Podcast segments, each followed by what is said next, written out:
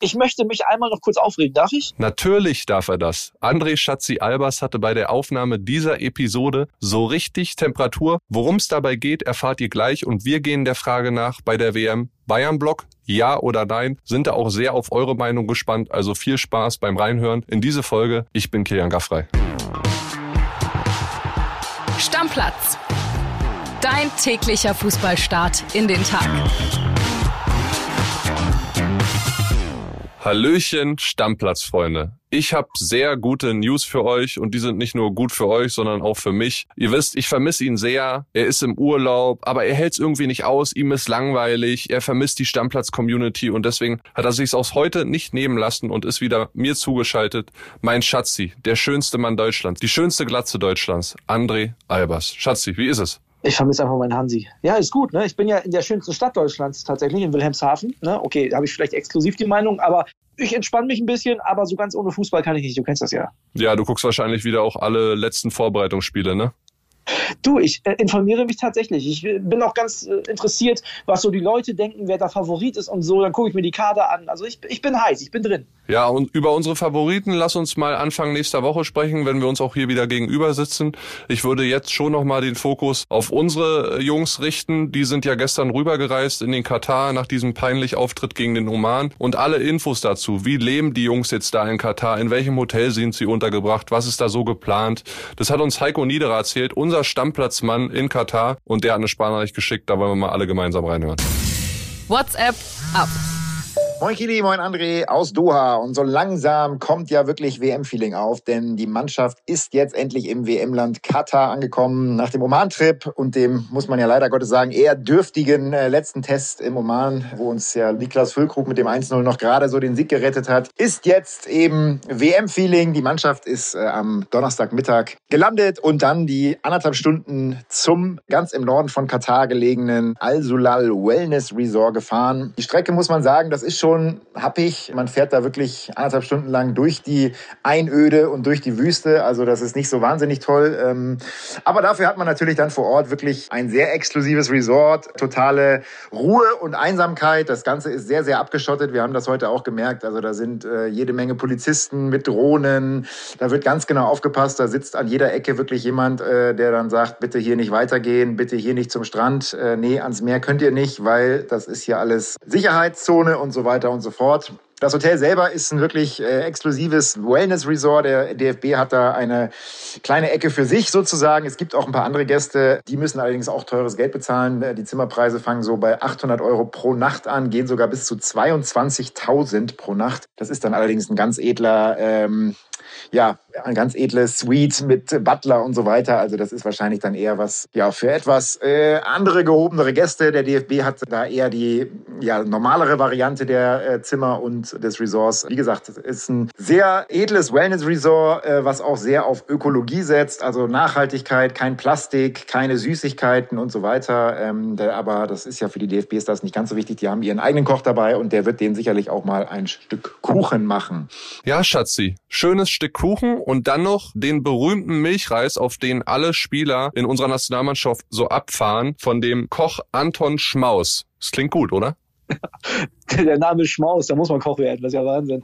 Du, ich glaube, Ralde Fährmann hätte sich gerne in der Vorrunde noch mehr angestrengt, wenn es da gut geht. nee, aber jetzt, jetzt mal ohne Spaß. Ne? Ich will in dieser, äh, an dieser Stelle nochmal Werbung in so ein bisschen eigener Sache machen. Und zwar schaut euch mal bitte bei Instagram den Bild-Sport-Kanal an. Da sind unter anderem der Kollege Heiko Niederer und Tobi Altscheffel gestern live gegangen. Das haben die gut gemacht und da könnt ihr auch mal sehen, wie die aussehen. Heiko Niederer für mich deutscher Sunnyboy. Oh, das ist aber ein Lob. Das wird er gerne hören, wenn er die Folge heute in Doha oder wo auch immer er unterwegs ist, äh, hören wird. Okay, dann gibt es auch noch was Nettes für Tobi Altscheffel. Der könnte der Bruder von Kevin Trapp sein. Aber jetzt reicht's auch. Jetzt reicht's auch. Nee, aber lass uns doch mal zurück zur Nachricht kommen. Also, ja, also denen geht's da schon gut, ne? Da haben wir auch nichts anderes erwartet. Ja, die sind ein bisschen ab vom Schuss. Das heißt, Ruhe ist auch da. Erinnert alles so ein bisschen an 2014. Ans berühmte Campo Bahia, wo der Weltmeister-Spirit entstanden ist, ne? Ja, das stimmt.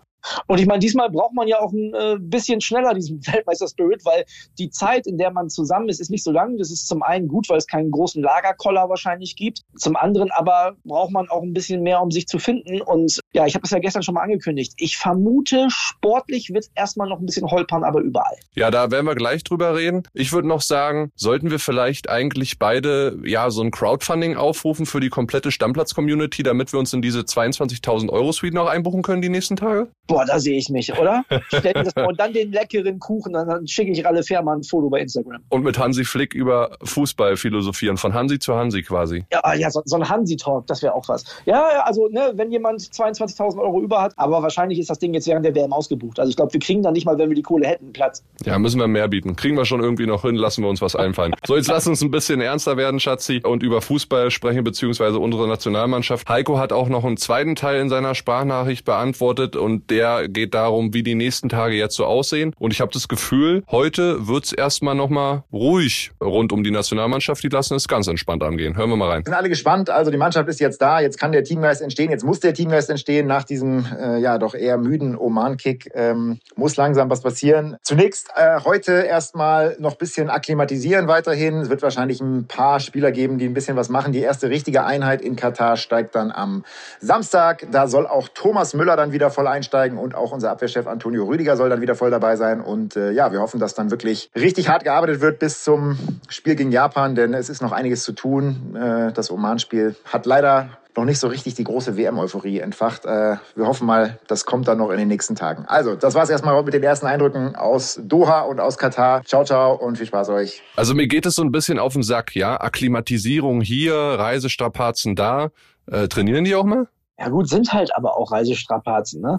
Ich bin sehr gespannt, was Hansi da macht. Also für mich ist es ganz klar ein Zeichen dafür, dass es keine großen Experimente gegen Japan geben wird. Der wird da Leute auf den Platz stellen, die schon mal was miteinander zu tun hatten. Ich bin sicher. Ja, viel zu tun haben äh, natürlich die Bayern-Profis. Sieben an der Zahl sind in unserem äh, 26-köpfigen WM-Kader. Und wir spielen ja alle gerne Bundestrainer während so einer Weltmeisterschaft oder generell während einem großen Turnier, André. Und bei Bild machen wir heute, wenn ihr mal reinguckt in die Zeitung, die große Zeile Hansi bring den Bayern-Block und die Unterzeile lautet, und in der 60. muss Füllkrug für Müller kommen. Die Aufstellung, die wir heute abdrucken, André, sieht folgendermaßen aus. Neuer im Tor, davor die Nicht-Bayern-Abwehrreihe mit Raum, Rüdiger, Süle, Kehrer und dann kommen nur Bayern-Spieler Goretzka und Kimmich auf der Doppelsechs, Musiala im Zentrum, Sané und Gnabry auf Außen und Müller im Sturmzentrum und vielleicht erinnert sich der ein oder andere an unseren Auftakt 2014 gegen die Portugiesen. Da hat Müller drei Hütten gemacht von der Position aus. Also was sagst du, André Schatzi? Ist es richtig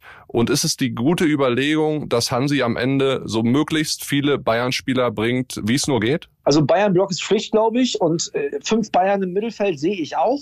Ich weiß nicht, ob Müller ganz vorne im Sturm spielt. Ich glaube, der kann sogar Miroslav Klose noch einholen bei diesem Turnier, oder? Sechs oder sieben Tore braucht er. Dann, äh, dann würde er das schaffen. Dann muss er aber auch schon vier oder fünf gegen Costa Rica machen. Ich glaube, sonst sehe ich das nicht. Aber ja, also dass die Doppel-6 mit zwei Bayern-Spielern äh, erstmal stehen wird, glaube ich schon, auch wenn Gündogan Goretzka meiner Meinung nach nichts nachsteht. Aber das wird man wegen der Eingespieltheit schon machen. Und vorne die Dreierreihe, ich würde es ein bisschen ändern. Ich würde, glaube ich, Musiala nach links packen, Müller in die Mitte und Gnabry rechts. Leroy Sané hat mir jetzt im letzten Test überhaupt nicht gefallen und man muss ja auch noch ein bisschen was von der Bank haben. Ich würde ganz vorne tatsächlich mit einem Neuner spielen und du weißt ja, wer das dann ist. Also du würdest von Anfang an tatsächlich, und das sagst du jetzt nicht, weil du riesen Werder und Füllkrug-Fan bist, du würdest tatsächlich mit äh, Niki Füllkrug anfangen vorne, mit Fülle. Ja, also zumindest gegen Japan. Gegen Spanien wahrscheinlich nicht. Da würde ich es vielleicht mit Kai Havertz versuchen. Gegen Japan die Präsenz, die körperliche. Ich meine, das ist ein großer, schwerer Mann. Da kannst du viel über die Außen machen. Ich meine, wenn du schon mit Raum spielst, dann kannst du den ja auch mal flanken lassen. Ich glaube, gegen eine Mannschaft wie Japan, wo man ja physisch Vorteile haben sollte, würde ich das auf jeden Fall versuchen. Ich bin auf jeden Fall Fan, muss ich sagen, von dieser Idee, mit möglichst vielen Bayern-Spielern zu spielen. Weil ja, wir haben es ja jetzt schon erzählt, André. Die Vorbereitungszeit ist so gering wie noch nie. Ja, alle Mannschaften werden Probleme haben mit Eingespieltheit, mit Automatismen, mit Abgestimmtheit aufeinander, auf Laufwege, Passwege. Du hast ja gesehen, während der gesamten ersten Halbzeit hat Leroy Sané quasi die ganze Zeit mit Mokoko während des Oman-Spiels kommuniziert und ihm so ein bisschen gezeigt, lauf dahin, lauf dahin, komm mir hier entgegen, lauf da eher in die Tiefe. Und so richtig funktioniert hat halt überall nicht. Und diese Automatismen, die hast du natürlich drin, wenn du in der kompletten Ligasaison zusammenspielst. Und ich würde mal einfach äh, behaupten, dass keine Mannschaft, also keine Nationalmannschaft im gesamten Turnier Turnier diesen Vorteil hat, wie die deutsche Nationalmannschaft, dass so viele Profis in einer Vereinsmannschaft spielen. Also zumindest nicht auf dem Niveau. Ne? Also mit Sicherheit gibt es auch irgendein Land, äh, die vielleicht Gruppenvierter werden, wo dann acht beim selben Verein spielen. Das kann ich mir schon vorstellen. Aber mit dem Niveau von Deutschland gibt es das nicht. Und das kann natürlich der große Vorteil sein. Ist natürlich auch für einige total bitter. Also ich sag mal, Ilkay Gündogan, ich glaube, der hätte es schon verdient, auch in der Startelf zu stehen. Aber ja, was willst du machen? Ne? Wenn die eingespielt sind, sind sie eingespielt. Und ich glaube, um nochmal auf das Japan-Spiel zurückzukommen, Füllkrug und Müller, auch, ich würde auch explizit Müller aufstellen, weil die beiden, die sind so anders als alle anderen, die können für richtig Stress in der japanischen Verteidigung sorgen. Ja, da gebe ich dir recht, wobei wir jetzt natürlich erstmal hoffen und gucken müssen, wie es bei Müller läuft übers Wochenende. Wir haben gehört, morgen soll er das erste Mal trainieren laut Heiko, genauso wie Antonio Rüdiger wieder. Und dann hoffen wir alle, dass der Rücken der Nation mithält, ja, und, und fit bleibt ich glaube, Rüdiger ist noch, noch mal eine ganze Ecke wichtiger bei dieser Weltmeisterschaft zumindest äh, als Thomas Müller, weil auf der Position von Thomas Müller wird man schon jemanden finden, der einen guten Ball spielt. Auch wenn, wie gesagt, ich die Idee gegen Japan jetzt charmant finde mit äh, zwei Leuten, die was Überraschendes machen. Hinten in der Innenverteidigung ohne Rüdiger, puh. Also da wird mir schon eher ein bisschen mulmig. Also Leute, ihr merkt, das ist sehr diskussionswürdig, dieses Startelf-Thema vor dem WM-Auftakt unserer Jungs gegen die Japaner und übers Wochenende gerne mal Bezug nehmen darauf, auf unser Stammplatz-Handy eine WhatsApp-Sprachnachricht oder Text einfach rüberschicken. Wie sollte unsere Startelf-Truppe gegen die Japaner aussehen? Bayern-Block, ja oder nein? Havertz vorne drinne, Müller vorne drinne, Füllkrug vorne drinne oder Füllkrug nur von der Bank? Vielleicht sogar Mokoku. Also wie wünscht ihr euch unsere Truppe? Spielt einfach mal Bundestrainer und tut so, als wärt ihr Hansi Flick. Ich komme dem Ganzen ja ganz nahe, weil Hansi und so weiter. Ihr wisst. Äh, jetzt gehe ich ähm, schon selber drauf ein. Ja, ich, ich möchte mich einmal noch kurz aufregen. Darf ich? Ja. Ja, und zwar hast du gelesen, was Maxi Arnold gesagt hat. Nee, der ist doch gar nicht dabei. Nee, Maxi Arnold hat gesagt, äh, vielleicht ist der VfL Wolfsburg kein Verein für eine DFB-Nominierung. Jetzt nicht wörtlich, aber sinngemäß hat er das gesagt, ja.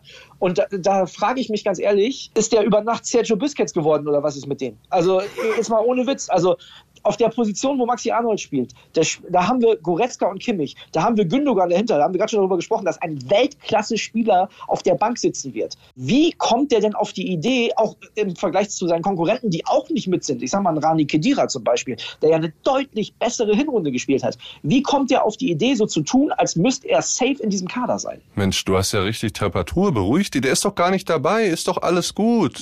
Aber warum, warum trifft er solche Aussagen? Warum tut er so, als wenn, als wenn er das gar nicht fassen kann? Weißt du, wenn Mats Hummels das sagt, der, der beste Innenverteidiger, der beste deutsche Innenverteidiger meiner Meinung nach, mal abgesehen von Rüdiger, in der Hinrunde war, ja, dann verstehe ich das. Aber Maxi Arnold hat jetzt mit dem VfL Wolfsburg nicht die Liga zerschossen. Nee, das stimmt. Und wenn ich an seine Leistung gegen Union Berlin denke, hier in Berlin, dann war das äh, Kraut und Rüben. Also von daher, der sollte mal ganz äh, schnell den Ball flach halten. Mats Hummels macht's genau richtig, hält sich zurück. Und über dieses Thema Mats Hummels müssen wir die Besten immer mitnehmen oder so, dass es fürs Kadergefüge am Ende passt. Darüber werden wir noch genug Zeit haben, während der WM zu diskutieren, André, weil jetzt erstmal sollten wir doch alle die Kirche im Dorf lassen und uns nicht weiter aufregen, sondern dem Kader, dem ja, Hansi Flick das Vertrauen geschenkt hat, sollten wir auch vertrauen und sollten ihn unterstützen, ob wir die WM ja, gucken wollen oder nicht ganz kurz, ich muss da noch mal einmal ganz kurz drauf eingehen.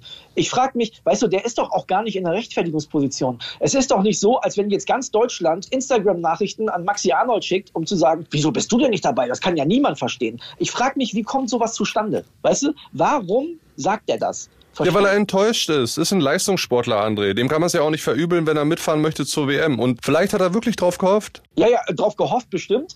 Aber er tut ja so, als hätte er dabei sein müssen. Weiß ich nicht. Ich meine, wir beide können jetzt auch so tun, als wenn wir enttäuscht wären, dass wir nicht dabei sind. Wir haben vielleicht auch drauf gehofft. Ja, also es ist wirklich, es ist, also ich, ich kann es gar nicht glauben. Wollte das nur mal kurz gesagt haben. Also wenn, wenn man so solche Aussagen liest von Spielern, die man ohnehin vielleicht nicht in seinem eigenen 26er Kader hatte, ja, dann äh, schüttelt man nochmal doppelt im Kopf. So, jetzt beruhig dich wieder. Ich erzähle dir jetzt nochmal und all unseren Hörern da draußen so ein paar News von anderen WM-Teilnehmern, speziell auf unsere Gruppe bezogen. Die Japaner haben gestern Abend das letzte Testspiel vor der WM verloren. Die haben immerhin gegen die Kanadier gespielt, die ja auch dabei sind im Turnier. 1 zu 2 verloren. Ganz spät durch einen Elfmetertor in der 95. Minute. Die Spanier bangen um Alvaro Morata. Das ist quasi der einzige Mittelstürmer im spanischen Kader. Also denen geht's relativ ähnlich so wie uns. Der hat Riesenprobleme mit einer Fußverletzung, Hüftprobleme plagen ihn auch noch. Also da muss man wirklich gucken, ob er bis zum WM-Start äh, fit wird. Und Costa Rica, ja, die mussten wegen Passärger ihren letzten Test vor der WM sogar komplett absagen. Äh, gute Nachrichten gibt's für alle Gladbach-Fans. Jan Sommer hat gestern sein Comeback gegeben. Die haben 0-2 im letzten Test gegen Ghana verloren. Und die Mexikaner, die haben auch ihren letzten Test gegen die Schweden 1-2 vor dem Start der WM verloren.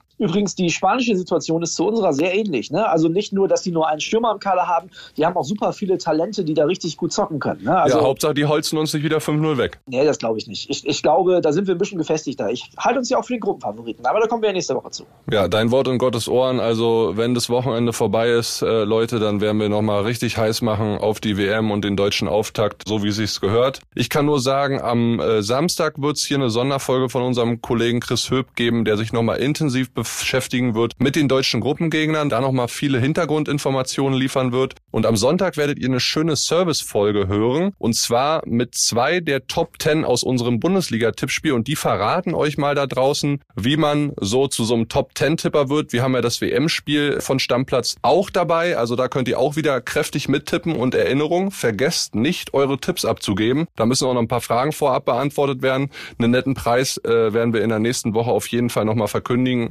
Also diese Folge auch Sonntag unbedingt anhören. Und dann würde ich sagen, Schatzi, Du kommst zurück aus dem Urlaub, gut erholt und dann machen wir ab Montag hier richtig Bambule für alle, die die WM gucken, aber auch für alle, die die nicht die WM gucken wollen. Ihr könnt dann einfach Stammplatz hören und euch täglich up to date halten, wenn ihr es wollt. Kein Zwang. Übrigens jeden Tag vier Spiele. Ne? 11 Uhr geht's los bis abends 20 Uhr. Vier Spiele. Ich freue mich schon. Deckel ja, drauf.